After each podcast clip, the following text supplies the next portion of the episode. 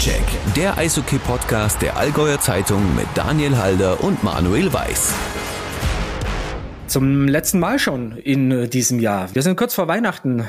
Ich hoffe, ihr seid schon einigermaßen festlich gestimmt, habt schon alle Weihnachtsgeschenke beieinander, nicht mehr ganz so im Stress äh, und habt vor allem jetzt in den letzten Tagen des Jahres auch noch ein bisschen Zeit für Eishockey, denn das wird ein richtig stressiges Programm jetzt. Äh, in den kommenden Tagen bis zum Jahresschluss, die Allgäuer Vereine haben noch einiges zu tun, für die ist überhaupt keine Stadezeit.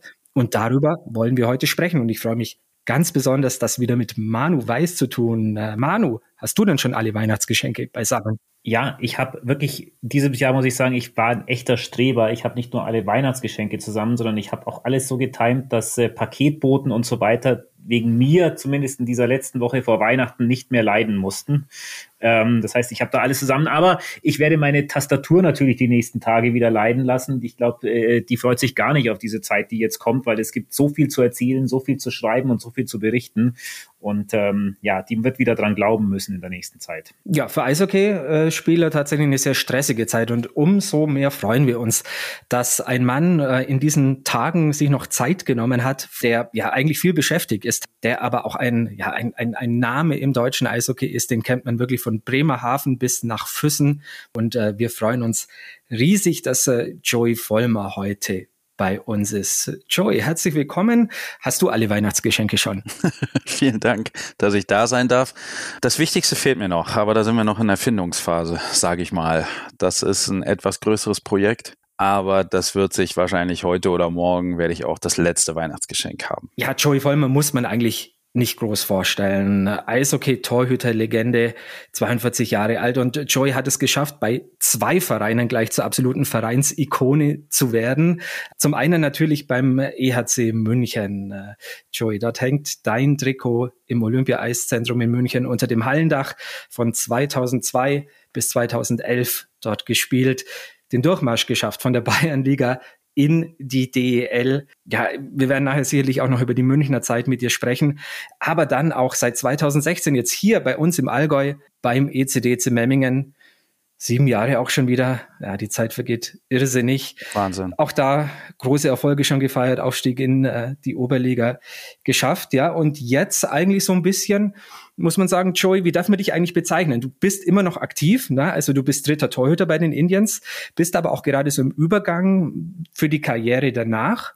Bist du noch aktiver Eishockeyspieler? Wie siehst du dich selber? Das ist eine Frage, die stelle ich mir wirklich wöchentlich. Wo sehe ich mich selber mit der ganzen Situation? Ich muss sagen, ich bin super zufrieden äh, mit meinem Torwarttrainerjob gerade. Mir macht wirklich mehr Spaß, als ich gedacht hätte, gerade auch mit den Kindern zu arbeiten und mit den Erwachsenen, dass die das annehmen. Und jetzt sehe ich mich bei Memming halt so, es kann schnell gehen, das haben wir gesehen in der Woche, wo ein Torhüter Corona hat und der andere ähm, ist verletzt.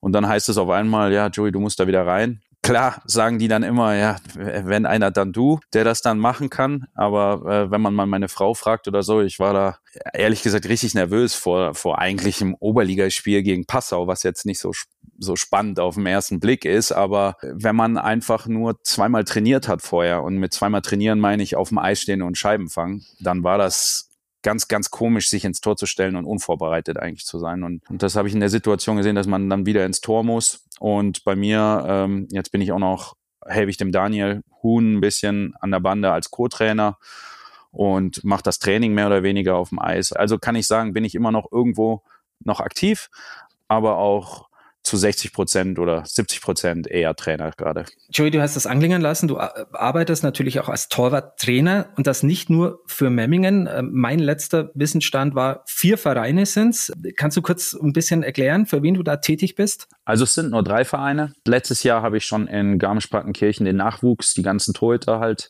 trainiert. Und das hat mir schon Spaß gemacht. Und das habe ich dieses Jahr, mache ich das weiter dass ich halt wirklich von der U7 bis zur U20 die Torhüter da trainiere. Dann mache ich das in Memming und das äh, ist super angekommen bis jetzt, dass wir die Torhüter, dass wir wirklich ein individuelles Torwarttraining gemacht haben für den Nachwuchs. Und es macht mir auch Spaß, weil dadurch, dass ich letztes Jahr diese Erfahrung halt durch Garmisch ein Jahr lang schon hatte, konnte ich das jetzt alles schon in den Nachwuchs so ein bisschen mit reinbringen. Also es war nicht Neuland für mich, das zu strukturieren. Und ähm, Dann mache ich auch so weitestgehend, arbeite ich ein bisschen mit den Torhütern in Memming, wobei ich sagen muss, ähm, dass ich dem Eisenhut nicht viel erklären muss. Er ist ein solider Torhüter, der hat sich bewiesen in der zweiten Liga, der hat letztes Jahr eine super Playoffs gemacht und ich, ich gehe mit ihm eigentlich nur auf Kleinigkeiten ein. Aber ich glaube, dass auch der Torhüter gerade bei uns in Memming äh, nicht die Baustelle ist. Und dann natürlich in Regensburg als Torwarttrainer, da war ich jetzt in der, in der ganzen äh, Torhüter-Findungsphase, war ich im Sommer schon mit dabei und das ist dann wirklich äh, im professionellen Bereich, bin ich nur für die Torhüter zuständig, ein bisschen für den Nachwuchs auch, aber auch nur die U20. Und in Regensburg ist halt so, da, da gehe ich dann wirklich explizit auf die Torhüter ein, gestalte Torwarttraining. Das liegt aber nur daran, weil die einen ganz anderen Trainingsplan jetzt haben als Vollprofimannschaft. Ja, das alles komplett ähm, macht mir sehr viel Spaß und ja, ich bin hochzufrieden gerade. Jetzt hat sich der Eishockeysport per se ja in den vergangenen Jahren, Jahrzehnten doch deutlich verändert. Wenn du in ein paar kurzen Worten umschreiben würdest, wie sich das Torwartspiel verändert hat ich muss sagen, also ich bin jetzt Jahrgang 80, mit 42 hatten wir ja gerade eben schon, hat sich das natürlich verändert. Ich, meine Vorbilder waren äh, Patrick Roy, Felix Potvin, die standen zum ersten Mal ein bisschen anders als im Tor, als ich das am Anfang gelernt habe. Jeder, der in meinem Jahrgang aufgewachsen ist, hat sozusagen diese russische Tretjagdschule mit äh, oder Dominik Haschek oder so, so ein Stil halt. Und dann kam irgendwann durch diese besagten zwei Torhüter dieser Butterfly-Stil in den Sport und der wurde dann perfektioniert mit äh, Carey Price und Marc-André Fleury. Das sind zwei Torhüter, die haben diesen Stil dann wirklich hochgebracht. Und inzwischen haben wir Torhüter, die sehen wir, Sisterken oder so von, von äh, New York, die das einfach perfektionieren. Die sind alle sehr sehr dünn inzwischen, relativ groß. Also ich sehe, die sind alle so um die 1,90 und aufwärts um diesen Stil gescheit zu spielen. Und vom Stil rede ich jetzt, ist dieses Torwartspiel, das spielt jeder Torhüter gerade. Es gibt eigentlich keinen Torhüter mehr, der ab und zu so wie ich noch mit den Schienen auf dem Eis, Double Stack Pad heißt das, das ist, wenn man so die Schienen aneinander setzt, so wie damals Tretjak. Es gibt's halt eigentlich nicht mehr. Das hat sich verändert. Und das Problem an der ganzen Sache ist, dass kleinere Torhüter wirklich ein Problem haben, weil dieser Stil sehr basiert, dass man auf dem Knien halt rumrutscht. Und dieses, wenn man auf dem Knien rumrutscht, dann kann man nicht cheaten in dem Sinne, dass man einfach den, dass man sich groß macht. Man kann halt einfach nur den Po durchdrücken und dann ist man mit den Schultern unter der Querlatte. Und wenn man aber zu klein ist, dann kann man das nicht. Und inzwischen nach 10, 15 Jahren, wo der Stil halt raus ist, den wir natürlich weiter auch den Kindern beibringen, ist das Problem, dass die Spieler auch genau wissen, wo jetzt die Lücken sind. Und die sind meistens hier oben oder unten, wenn die Torhüter an die Pfosten rutschen. Und das ist der Stil, den bringen wir jetzt bei. Die Torhüter sind agiler, wendiger, fitter, viel fitter als früher. Das ist eigentlich das, was sich am meisten verändert hat. Du hast aber gerade schon ein bisschen angedeutet, Joey. Ne? Ich glaube, ein ganz wichtiger Teil deiner Arbeit besteht ja nicht nur darin, äh, auf das rein technische einzugehen, sondern ich glaube, in jeder Mannschaftssportart ist der Torwart zwar ein Teil der Mannschaft, aber im Endeffekt ist er aufgrund seiner exponierten Position ja auch ein Stück weit Einzelspieler. Ne? Wenn er sich einen selber reinwirft, dann hat er das halt gemacht. Ne? Ähm, das heißt, ganz, ganz viel auch eine Art Psychologe und Gesprächspartner dann nachspielen. Definitiv. Muss ich sagen, der Marco zum Beispiel, Eisenhut, ist jetzt ein ganz ruhiger Torhüter. Erinnert mich so ein bisschen, wie ich dann irgendwann war. Bei Marco ist es so, ist ein ganz ruhiger, der lässt sich auch selten außer Ruhe bringen und so ist er auch in der Kabine und ähm, hat wenige Ticks ich habe letztens ein längeres Gespräch mit dem äh, Leon gehabt und habe ihm halt auch gesagt, so es ist halt gut, wenn man seine Ticks hat, weil Ticks für Torhüter ist ja auch so eine Sache. Ähm, steigern die Konzentration. Jeder Tick lässt dich irgendwo ein bisschen in deinem Tunnel sein und lässt dich auf Sachen konzentrieren, dass du auch ja nicht anfängst, irgendwo über irgendwas nachzudenken, was jetzt negativ ist. Dieses ganze Torhüter-Spiel ist mehr als 50 Prozent, sage ich mal, mental, weil immer alles passieren kann und so schnell, dass du immer bereit sein musst für alles. Und bereit sein kannst du nur, wenn du in so einem kompletten Tunnel bist und dich fokussieren kannst auf, auf die Scheibe. Weil wenn einer schießt und sogar dein eigener Spieler den Schlittschuh in den Schläger reinhält, ja, dann musst du halt schnell reagieren. Und da können Ticks dir helfen, bis zum gewissen Grad, aber manchmal auch, wenn es übertrieben ist, dann stören sie dich auch. Was war dein Lieblingstick? Oh Gott, wenn ich also, wenn ich zurückdenke, es ist so schwer darüber zu reden, weil das ist auch so eine Evolution. Du fängst an mit bekloppten Ticks. Ich habe zeitweise vor Spieltagen in der Bibel gelesen. äh, ich habe, also was nicht Schlimmes ist, das kann jeder in der Bibel lesen, aber ich sag halt, äh, wenn ich jetzt zurückdenke, eigentlich mache ich das nicht, aber ich habe gedacht, das tut mir gut, weil ich dann einfach, jetzt habe ich alles richtig gemacht. Dann äh, Ticks das ist eine Art Konzentration, aber trotzdem Tick ist halt, ich habe nie geredet vorm Spiel. Es gab so eine Ansprache vom Trainer und danach rede ich nicht mehr. Und das mache ich auch immer noch, weil das für mich wichtig ist, weil ich dann einfach in diesem Tunnel bin und ich habe rausgekriegt, wenn ich das nicht mache, wenn ich rumblöde, so wie die Spieler, die ich habe mir immer gewünscht, ich könnte auch mal wie ein Spieler einfach Blödsinn reden vor dem Spiel und und ähm, weiß ich nicht, weiß noch, was gestern Abend war. Das geht halt nicht, weil du so fokussiert sein musst. Und ähm, Ticks, die ich sonst noch hatte. Ich habe nie auf die Uhr geschaut. Das ist noch ein ganz großer Tick. Das ist auch so eine Sache bei mir. Und wenn ich es getan habe, dann will ich gar nicht sagen, was ich dann zu mir selber immer gesagt habe. Aber ich wollte halt nie auf die Uhr schauen, ich wollte auch nie wissen, und sogar im letzten Spiel, wo der Schiedsrichter gegen Passau zu mir gekommen ist, Joey, nur noch zwei Minuten, habe ich ihm halt angeblafft und habe gesagt, hey, ich will die Zeit nicht wissen, weil ich das einfach nicht wissen will, weil ich, das Spiel ist erst vorbei nach 60 Minuten für mich und wenn die Sirene klingt, weil ich habe so oft Tore gekriegt in der letzten Minute, über die ich mich aufgeregt habe, weil ich vielleicht nicht ganz fokussiert war. Also ich, ich finde, ich muss mir für nächstes Jahr, Daniel, für den Podcast, ich werde mir auch einen Tick zulegen, ja. V vielleicht läuft es auch darauf raus, dass ich auch nach der Anmoderation nichts mehr spreche. Mal schauen. ja. ja, wenn du das brauchst als fokussierten Ansatz, ne, dann kannst du es machen, aber ansonsten ist das eigentlich, es ist halt wirklich Spieler können das machen. Ich habe ich hab mit NHL-Spielern zusammen gespielt in, in den Lockout-Jahren oder generell. Jamie Langenbrunner war so einer, der hat lange für New Jersey gespielt in der NHL und ich stand halt da im, im Pokalfinale 2005 und hab, hab den halt wirklich wie ein kleines Kind beobachtet, weil ich den halt wirklich nur aus der Playstation kannte und der war halt ein Riesenname und der hat halt nur Blödsinn gemacht. Der stand in der Kabine, der ist nicht aus der Kabine raus, aber der hat nur und ich habe mir gedacht so, also wenn so ein Wahnsinnsspieler so locker sein kann im Endeffekt, ne, auch vor so einem Finalspiel. Wäre schön, wenn ich das auch könnte. Und dann schaust du dir einen anderen Torhüter an, auch in Ingolstadt da, der auch NHL gespielt hat. Und der war dreimal so schlimm wie ich. Der, wenn der Betreuer den Schläger von dem berührt hat, dann hat er nicht gespielt. Da musste ich ins Tor. Da hat er einfach gesagt, nö, ich spiele nicht. Der Schläger, der wurde berührt von irgendwem, dann gehe ich nicht ins Tor. Und das auf einem Niveau, wo die Jungs verdienen echt gutes Geld. Ne? Und dann es gibt Ticks bei Torhütern, das kann man nicht nachvollziehen. Das ist immer so eine Sache. Das sind natürlich super spannende Einblicke auch für uns da mal in, in, in so Kabinen rein, Joey. Die bekommst du natürlich auch weiterhin, wenn du, wenn du sagst, du machst zum Beispiel für Rissersee die ganze Nachwuchsarbeit bei den Torhütern. Ganz generell, wenn wir auf die, auf, auf, aufs deutsche Eishockey und die Torhüter gucken, speziell auf den Nachwuchs.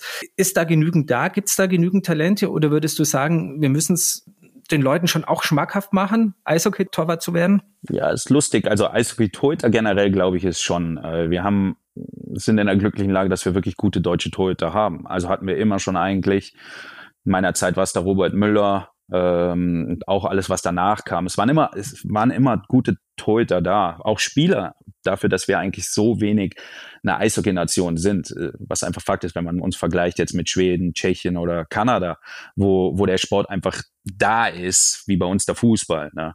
Und ähm, muss man sagen, also jetzt auch gerade, wenn ich, wenn ich jetzt mit den Kids rede, wer, ich mache das immer ganz gerne, wer ist euer Vorbild? Und anhand von, äh, so wie das bei mir war, wer ist euer Vorbild? Erkenne ich auch den Stil und den Stil, den die Kids dann auch annehmen wollen. Also es macht für mich keinen Sinn, wenn ich einen Torhüter frage, ähm, nicht frage, äh, und der sagt mir dann, ja, ich äh, halt aber die Fanghand und mein Stil ist so, weil das ist äh, der Torhüter, den ich halt einfach favorisiere. Und dann komme ich mit meiner Philosophie daher und versuche den zu verändern. Das ist nicht mein Ansatz. Mein Ansatz ist halt einfach, ich nehme den Torhüter so, wie er ist und versuche ihn dann da ein bisschen besser zu machen. Das geht auch nur so meiner Meinung nach ähm, wenn man einen Torhüter wirklich verändern will, weil man äh, sagt, das ist zum Beispiel in der Red Bull Schule so, da gibt es einen Torwarttrainer, der ist konstant da, der arbeitet mit den Leuten über drei Jahre und dann kann man wirklich sagen, wenn man drei Jahre fast jeden Tag mit einem Torhüter zusammenarbeitet, dann kann man den an den Stil ranarbeiten. Das passiert gerade in München mit dem Alavena. Das ist der Torhüter, der auch in Garmisch in der ersten Mannschaft schon dieses Jahr gegen uns gespielt hat. Der ist der dritte Torhüter in, in äh, bei Red Bull und der spielt genau den Style von Torhüter, den alle Torhüter da eigentlich spielen immer schon, weil die alle aus der gleichen Schule irgendwo kommen. Das passiert aber nur, wenn man wirklich so wie in dem Fall drei Jahre mit denen zusammenarbeitet. Das ist egal, ob dann ein Danny Austerbirken, ein Kevin Reich damals im Tor steht, ein Fiesinger oder jetzt der Alavena. Das sind alles Torhüter. Wenn die auch noch die Red Bull Maske anhaben, dann sagen wir, wer steht da eigentlich im Tor? Und dann musst du erstmal den Namen lesen, weil der Torhüter-Trainer bei denen so exzessiv mit denen arbeitet und dieses System einpocht und das ist was ganz anderes als das, was ich mache. Ich sehe halt einfach den Torhüter und gerade, um auf die Frage zurückzukommen, Entschuldigung, ist, ich will einfach nur, dass die Kinder Spaß haben. Ich glaube, wir haben einen guten Nachwuchs. Ich glaube, wir haben Talente, die immer nachkommen. Wir haben Vorbilder wie der Niederberger jetzt zum Beispiel, die bei WMs gut spielen. Du hast vorhin den Namen Daniel Fiesinger angesprochen, der sagen viele, einer der besten DL2-Torhüter momentan ist. Ist das für dich eine Überraschung? Er hatte ja in den vergangenen Jahren bei Red Bull nicht allzu viel gespielt, aber immer sehr gut trainiert. Nein, ist für mich gar kein. Ich kenne ich kenn Daniel, ich, ich glaube, der war damals unser dritter Torhüter in Garmisch und ähm, ganz ruhiger, netter, großer Torhüter, der dann die kompletten letzten Jahre genau durch diese Schule durchgegangen ist. Ein mental ganz abgeklärter, ruhiger, ruhiger Torhüter, mit der richtigen Größe für den Stil, mit der Ausbildung eine Liga tiefer, eine Macht einfach. Mich freut es einfach für jemanden, der lange Zeit als Ersatztorhüter oder dritter Torhüter war, dass er jetzt eine tragende Rolle da hat. Ne? Darf ich da noch kurz eine Nachfrage stellen, weil das ist ja jetzt auch die spannende Entscheidung, die ansteht. Was, was würdest du jemandem wie Daniel Fiesinger raten, als einer der besten DL2-Torhüter jetzt zu sagen, ich will, und so äußert er sich ja ein bisschen, eigentlich wieder zurück in die DEL oder zu sagen, hey, genieße die Spielzeit, die Eiszeit, die du bekommst, verlängere doch beim ESVK, da hast du ein herausragendes Standing. Ganz ehrlich, ähm, das machen damals zum Beispiel Pielmeier ist aus äh, der, der Pille ist damals aus Amerika zurückgekommen, hatte ein Spiel in der NHL und unterschreibt in Landshut und spielt eine komplette Saison in Landshut damals und wechselt dann nach Ingolstadt und gewinnt äh, die deutsche Meisterschaft.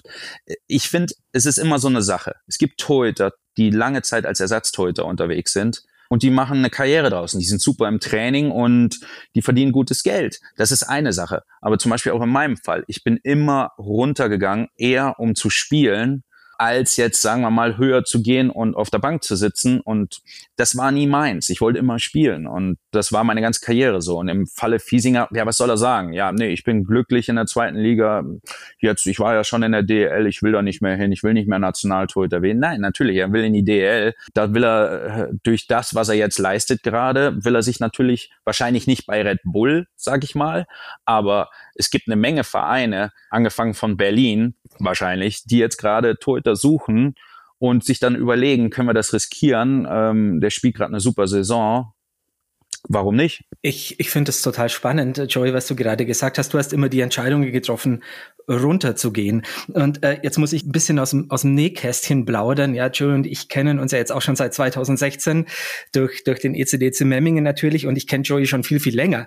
Äh, ich war früher in München beruflich tätig, äh, habe da auch studiert und, und, und stand in München in der Kurve und habe immer Joey vor allem natürlich wie alle Münchner Fans vergöttert. Es war der größte überhaupt. Und als wir 2016, als, als er nach Memmingen gekommen ist, unser erstes Interview geführt haben, hat Joey gesagt, oh Gott, jetzt gehe ich in die Bayernliga, das ist die Bierliga. Dieses Zitat werde ich nie vergessen. Äh, aber worauf ich eigentlich hinaus möchte, Joey, weil du gesagt hast, du hast für dich immer entschieden, runterzugehen. Hast du in deiner Karriere, wenn du zurückblickst, immer die richtigen Entscheidungen für dich getroffen? Es ist wie alles im Leben. Ich war immer ein Bauchmensch und ähm, manchmal habe ich die Entscheidung getroffen, manchmal wurden sie für mich getroffen. Äh, ich rede jetzt gerade von Vereinen, die insolvent gegangen sind. Ich habe damals in Erding gespielt äh, und hatte unterschrieben fürs kommende Jahr äh, wieder Oberliga als, als slash zweiter, erster Torhüter und zack sind wir insolvent. Kriegt den Anruf und dann ergibt sich München und dann geht's nochmal eine Liga tief. Also eigentlich, ich hatte ja in Essen wirklich über 20 Spiele DEL gefangen, in der Köln Arena vor 14.000 Zuschauern und auf einmal stehst du dann mit München in der Bayernliga in in Peißenberg oder irgendwo und das, die Kuh grast neben dir und du denkst dir einfach nur so, wo bist du jetzt hingekommen? Ne? Das geht so wie das Leben halt spielt. Ähm, ich hätte niemals, meine Mama sagt das immer zu mir, also du bist 42 und hast jetzt noch gespielt. Also ich fühle mich nicht so. Jeder, der älter ist, gibt natürlich Menschen, die sagen zu dir, oh mein Körper mit 42, mir tut alles weh. Mir tut nichts weh. Ich bin ein bisschen dicker geworden, aber ansonsten fühle ich mich pudelwohl. Mein Körper sagt ja, ich kann weiter Sport machen, ich habe keine Schmerzen. Es gibt so viele, die nach Profi, nach all den Jahren so viele Schmerzen haben. Und von daher muss ich sagen, ich glaube, ich habe eigentlich alles richtig gemacht. Ich bin rumgekommen, ich bin dankbar. Ich habe vielleicht in der ganzen Karriere zwei schlechte Erfahrungen im Eishockey äh, gehabt. Ähm, ich habe früher schon in München, habe ich immer wieder Spieler gehabt, die zu mir gesagt haben, oh, ich will raus aus dem Eishockey, da sind nur Idioten unterwegs und ähm, schrecklich. Ja, das ist so. Ist im Eishockey bestimmt, aber das ist im Fußball und im Handball wahrscheinlich genauso. Und äh, am Ende des Tages haben wir ein Wahnsinnsleben. Wir, wir können Zeit mit unseren Familien verbringen. Wir machen äh, ein Hobby zum Beruf. Wir werden dafür bezahlt und das sollte auch, und das ist auch meine, meine Message immer an die Jungs, egal ob es in Memming ist oder ob es äh, irgendwo ist. Die müssen einfach akzeptieren, dass Leute in dieser Welt sehr, sehr hart arbeiten für alles. Und wir sind in dem Privileg, einfach diesen, dieses, diesen, unseren, unser Spiel immer noch zu spielen mit all den Problemen, die wir haben. Und wenn sie das wissen und wenn sie da dankbar sind, dann ähm, finde ich das gut. Erzähl noch so ein bisschen diese spezielle Verbindung zum EHC München. Die gibt es für dich nach wie vor, richtig? Oh ja, hundertprozentig. Also bei München ist das so, du hast jetzt eine Karriere, die geht ungefähr, also meine geht jetzt 24 Jahre im Profi-Eishockey. Und die erste Zeit ist wirklich, da ist, ist so wie im Leben. Du gehst raus in die Welt und du siehst etwas zum ersten Mal und das brennt sich in deinem Kopf ein. Ich habe so viele Geschichten aus der Zeit, ich könnte ein Buch damit füllen, weil ich da mich an alles noch erinnere. Und jetzt will ich niemanden da auf die Füße treten mit Memming, aber in Memming ist das so, ich kann mich sehr gut an die Bayernliga-Zeit erinnern und ich kann mich auch ein bisschen an die Zeit danach erinnern und an wunderschöne Spiele und tolle Stimmung und habe auch Geschichten. Aber bei mir war das so, da hat es dann wieder angefangen und ich habe das wieder gemacht und ich habe das genossen eigentlich und das war ein anderer Zeitraum, weil ich einfach eine Tochter hatte. Und mit meiner Tochter, äh, das war das Wichtigste für mich in der Zeit. Es ist wie bei uns allen im Leben. Irgendwann fängt ein neues Zeitalter an und dann sind andere Sachen wichtiger. Und für mich war einfach wichtig, viel Zeit mit meiner Tochter zu bringen und das konnte Memming mir äh, ermöglichen. Das war mir am wichtigsten. Und das hat alles super funktioniert. Ich bin hoch dankbar Memming, dass, dass sie mir diese Möglichkeit gegeben haben. Ich glaube, ich habe es ganz gut zurückgezahlt. Ja, bleiben wir vielleicht noch kurz bei Memmingen. Joey, du hast vorher gesagt, du musst jetzt auch ein bisschen so im mentalen Bereich natürlich die Jungs unterstützen, nicht nur die Torhüter, ähm, sondern die gesamte Mannschaft arbeitest mit dem neuen Headcoach Daniel Huhn zusammen. Daniel betont auch Woche für Woche, wie hart ihr arbeitet, um die Kurve zu bekommen. Was, was, was könnte den Fans Mut machen, dass ihr in dieser Saison, die so schwierig ist bisher, tatsächlich doch noch die Kurve bekommt mit der Mannschaft, die eigentlich ja gut ist? Ja, es ist ähm, auch für mich eine neue Situation, weil ich zum ersten Mal auf der anderen Seite stehe und das Ganze nicht einfach als Torhüter sehe, ja Mai, dann halte ich halt die Scheibe, dann kommen wir schon in die Playoffs. So simpel ist das. Ähm, und jetzt stehst du auf der anderen Seite und siehst einen Torhüter, der gut hält und trotzdem irgendwo du nicht viel machen kannst. Die Sachen, die ich erkenne, die ich auch mit den Torhütern, also eigentlich nur mit Marco diskutiere, die sehe ich genauso, da sind wir auf einem Nenner. Und diese Kleinigkeiten, die versuche ich halt umzusetzen und immer wieder dem Daniel so ein bisschen näher zu bringen. Und ich muss sagen, der Daniel hört sehr auf meine Meinung. Ich bin da dankbar, dass er, dass er das tut, weil ich erkenne jetzt einfach, wie schwer das ist, als Head Coach in eine Situation zu kommen, die nicht leicht ist, wo die Mannschaft, mit denen du noch zusammengespielt hast zum Teil, die auf einmal zu coachen. Das ist mega, mega schwer und ähm, den Schritt, den muss er jetzt schaffen. Er muss auch den Stinkstiefel auspacken und äh, das tut er auch in den Fällen. Noch appellieren wir generell an die Spieler, ähm, die Sachen richtig zu machen. Aber es sind so, ich, ich finde, ich sehe so viele Baustellen und es ist, es ist halt so, und das ist nicht leicht, wenn ein Trainer wie der Sergei Wasmiller die letzten Jahre da war und ein striktes Konzept, eine strikte Spielvorgabe äh, dir gibt, dann gewöhnen sich Spieler dran. Und sie müssen sich, und das ist das Gute, müssen sich eigentlich keine Gedanken machen. Sie werden äh, zusammengepfiffen, wenn sie es nicht tun, und das ist auch gut so meiner Meinung nach. Und ähm, wenn sie es tun, dann läuft das Spiel schon. Ne? Und da kann man schon draus lernen, jetzt, wenn ich auf der Seite sehe. Aber ich kann nicht zu sehr drauf eingehen. Und ich, ich äh, jetzt kommt die harte Zeit im Eishockey. Ich hoffe, dass, ähm, dass wir, dass wir punkten und ähm, dass, dass die Mannschaft das hinbekommt. Ne? Ich versuche sie so gut wie es geht zu unterstützen. Aber auch in dem Sinne, habe ich keine Ausbildung, ich kann nur meine Expertise weitergeben und ich arbeite mit den Torhütern.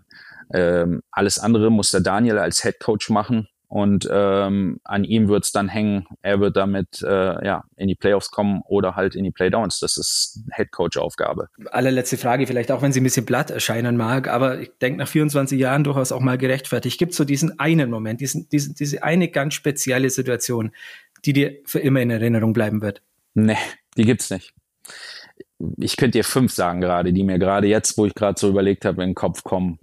Eine Szene, sage ich ganz ehrlich, die ich nie vergessen werde, die mit Memming zu tun hat, war letztes Jahr in den Playoffs, war ich Ersatztorwart. Ähm, und das fand ich ganz, ganz toll. Wir haben das erste Spiel, äh, das zweite Spiel, glaube ich, in Hannover bei den Hannover Indians gespielt. und wir haben 6-0 gewonnen. Und ich weiß jetzt noch, dass ich Gänsehaut hatte, weil die gegnerischen Fans uns und die eigene Mannschaft nach einer 6-0-Niederlage so gefeiert haben. Da war so eine Stimmung das habe ich noch nie erlebt. Das werde ich auch mitnehmen. Ähm, das, da erinnern sich bestimmt auch einige von den Fans von Memmingen dran. Das war ein ganz besonderer Moment für mich, weil ich wurde schon so oft ausgepfiffen oder ausgebuht oder enttäuscht, dass die Leute einfach enttäuscht aus dem Stadion gehen nach einer 0-6 Niederlage, wo man keine Chance hat. Aber das war was, da kann ich mich jetzt noch, und das ist eins von diesen Sachen. Und dann natürlich der Pokalsieg mit äh, Ingolstadt, wo ich mit Markus Sturm und all den NHL-Spielern, Annie McDonald, Langbrung Award, wo ich, wo ich da im Penalty-Schießen gewonnen habe. Das waren so Momente, das war unfassbar. Und die Bayernligameisterschaft äh, in, in München damals, nicht, nicht in Memmer, aber in München damals, wo wir mit dem Mannschaftsbus mit kleinem äh, Kegelpokal in das große P1 nach München gefahren sind und mit so einem kleinen Pokal ins P1 zu Oliver Kahn damals mit seiner Blondine eingelaufen sind. Und ich weiß noch genau, wie der uns angeguckt hat. Und ich hatte Badelatschen an und habe nicht mal geduscht gehabt und wir waren mit einer ganzen Mannschaft da im P1. Oh, das war unfassbar. Der Blick an, an der ganzen, wie, wie die sich in die ganze Schickeria in München gedacht hat, was ist denn das da jetzt? Fallen, wir, wir waren wirklich, also, oh Gott, wenn ich da zurückdenke, das war eine wilde Zeit, das war schön. Das sind so Kleinigkeiten, aber sportlich, ja, es war wunderschön. Es, wer weiß, was noch kommt. Vielleicht spiele ich ja noch ein Spiel dieses Jahr, aber das fängt alles an, wenn ich erstmal wieder anfange, ein bisschen zu trainieren. Äh, Joey, ich weiß, was noch kommt. Es wird auf jeden Fall noch eine zweite Folge Stockcheck äh, Podcast mit Joey Vollmer geben, weil ich könnte da stundenlang zuhören bei, bei deinen Erzählungen. Sofort. Ich, ich, ich rede gerne über alles. Ich rede red gern mit euch. Es macht mir richtig viel Spaß. Dann lass uns doch mal noch mal kurz nach vorne blicken. Vielleicht auch, vielleicht bleibst du dann einfach noch, noch kurz bei uns. Wir wollen nämlich ja noch mal schauen, was in den, in den nächsten Tagen alles passiert. Es ist unfassbar viel Eishockey. Ich, ich fange jetzt mal an mit der DL2. Sicherlich das äh, Topspiel der nächsten nächsten Zeit am äh, Freitag nach Weihnachten. Da äh, empfängt der ESVK die Krefeld-Pinguine, die zum zweiten Mal nach ihrem Abstieg nach Kaufbeuren kommen. Ansonsten auch nicht uninteressant am äh, zweiten Weihnachtsfeiertag Kaufbeuren gegen Krimitschau und die Auswärtsspiele direkt jetzt am Freitag Kaufbeuren in Freiburg. Hoffentlich wieder mit vielen genesenen und nicht mehr verschnupften Spielern. Und äh, am Mittwoch, den 28.12., geht's nach, ich bin fast verleitet dazu zu sagen, nach Ravensburg, äh, aber nein, die ganze Führungscrew, die ehemalige Führungscrew aus Ravensburg, ist ja jetzt in Bayreuth, also geht's zu den Bayreuth Tigers, die weiterhin Tabellenschlusslicht sind. Also da sollte ein bisschen was Zählbares abfallen. Was steht bei euch an in Memmingen? Boah, jetzt erwischst du mich. Daniel, hilf mir mal. Ich kann sehr gerne helfen. Auch in Memmingen gibt's ein dicht gedrängtes Programm natürlich. Ähm, einen Tag vor Heiligabend äh, geht's nach Rösersee, nach Garmisch. Joey, da ist für dich die Anfahrt nicht allzu weit. Dann äh, zwei Heimspiele gegen Höchstadt und gegen Landsberg und dann kurz vor Silvester noch das Auswärtsspiel in äh, Füssen. Äh, vier Spiele noch. Ähm, Joey, letztendlich, es hilft nichts, ihr müsst punkten. Das ist das Einzige, was zählt. Am Ende des Tages wird in, in, in der Weihnachtszeit immer die Playoffs gemacht. Das ist in Regensburg jetzt gerade, die haben leider beide Spiele auch am Wochenende verloren. Und für Memming definitiv genau das Gleiche. Wir, wir müssen einfach punkten, egal wo, äh, Punkte einfahren. Mehr gibt's da nichts zu sagen. Gilt sicher auch für den EV Füssen, äh, weiteren großartigen Allgäuer Verein. Äh, Manu, ne, auch da ein, ein Programm, das, das mit Deckendorf zu Hause ziemlich heftig beginnt, noch vor Heiligabend. Ja, dann haben wir noch äh, genau Passau und äh, Klostersee kommt zu Besuch zwischen den Jahren am 28.12. Und das Derby. Und ja, richtig. Das Derby, also auch da äh, für Füssen Spiele gegen unmittelbare Konkurrenten, Passau, Klostersee, Memmingen, Klostersee mit Abstrichen natürlich, aber auch da sicherlich wichtige Punkte im, im 100-jährigen Vereinsjubiläumsjahr. Da, Joey, hast du es hier auch mitbekommen, der EV Füssen dieses Jahr 100 Jahre gefeiert, gibt's auch nicht allzu oft im deutschen Eishockey. Wahnsinn, wunderschön. Ich liebe Tradition. Ich habe zeitweise in Füssen gewohnt, super Region. Ähm, leider leider auch äh, wenig Zuschauer immer, weil, weil äh, wenn man so an so Traditionsvereine denkt, dann würde man sich wünschen, dass da ein bisschen mehr Zulauf ist. Ich sehe Fürsten zum Beispiel so, und die Toten Hosen wahrscheinlich auch,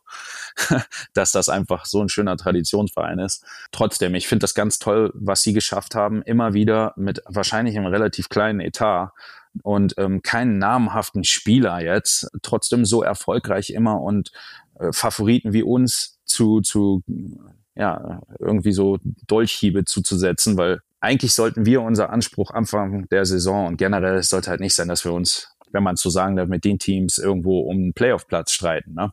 Aber so ist es jetzt und ähm, Hut ab vor, vor diesen Teams, ne, dass, dass sie es geschafft haben, uns da irgendwo rauszuhalten. Absolut. Äh, und auch eine Liga tiefer geht's noch spannend zu in äh, den Tagen rund um Weihnachten und den Jahreswechsel. Für die Kempten Sharks stehen gleich zwei Derbys an. Einmal geht's nach Ulm, da ist noch ein bisschen was gut zu machen für die Sharks. Und dann ähm, kurz vor Silvester noch das Derby zu Hause gegen den ESV Buchloe.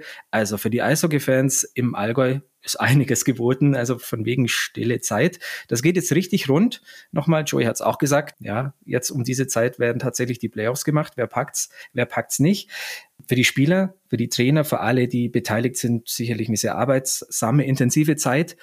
Und für alle anderen, Manu? Ja, wir müssen, ja, wir wollen noch, wir wollen noch Danke sagen. Ne? Unsere, unsere Heldinnen und Helden der Woche sind Heldinnen und Helden nicht nur der Woche, sondern des ganzen Jahres. Und ich denke, kurz vor Weihnachten kann man da auch mal Danke sagen, weil Eishockey ist letztlich nur möglich, weil es neben den Spielern ganz, ganz viele helfende Hände gibt, die das ehrenamtlich machen, die sehr, sehr viel Zeit in den Arenen und in den Kabinen verbringen, helfen, waschen, putzen, aufräumen, organisieren, schauen, dass äh, die Gastmannschaft pünktlich da ist. Also die ganzen Ordner, Betreuer, Physios, wer auch immer da alles rumspringt. Dankeschön, dass ihr diesen Sport möglich macht. Und ähm, ja, Dankeschön auch, dass ihr speziell an Weihnachten nicht nur unterm Weihnachtsbaum sitzt und Kuchen futtert, sondern auch da wieder fleißig seid.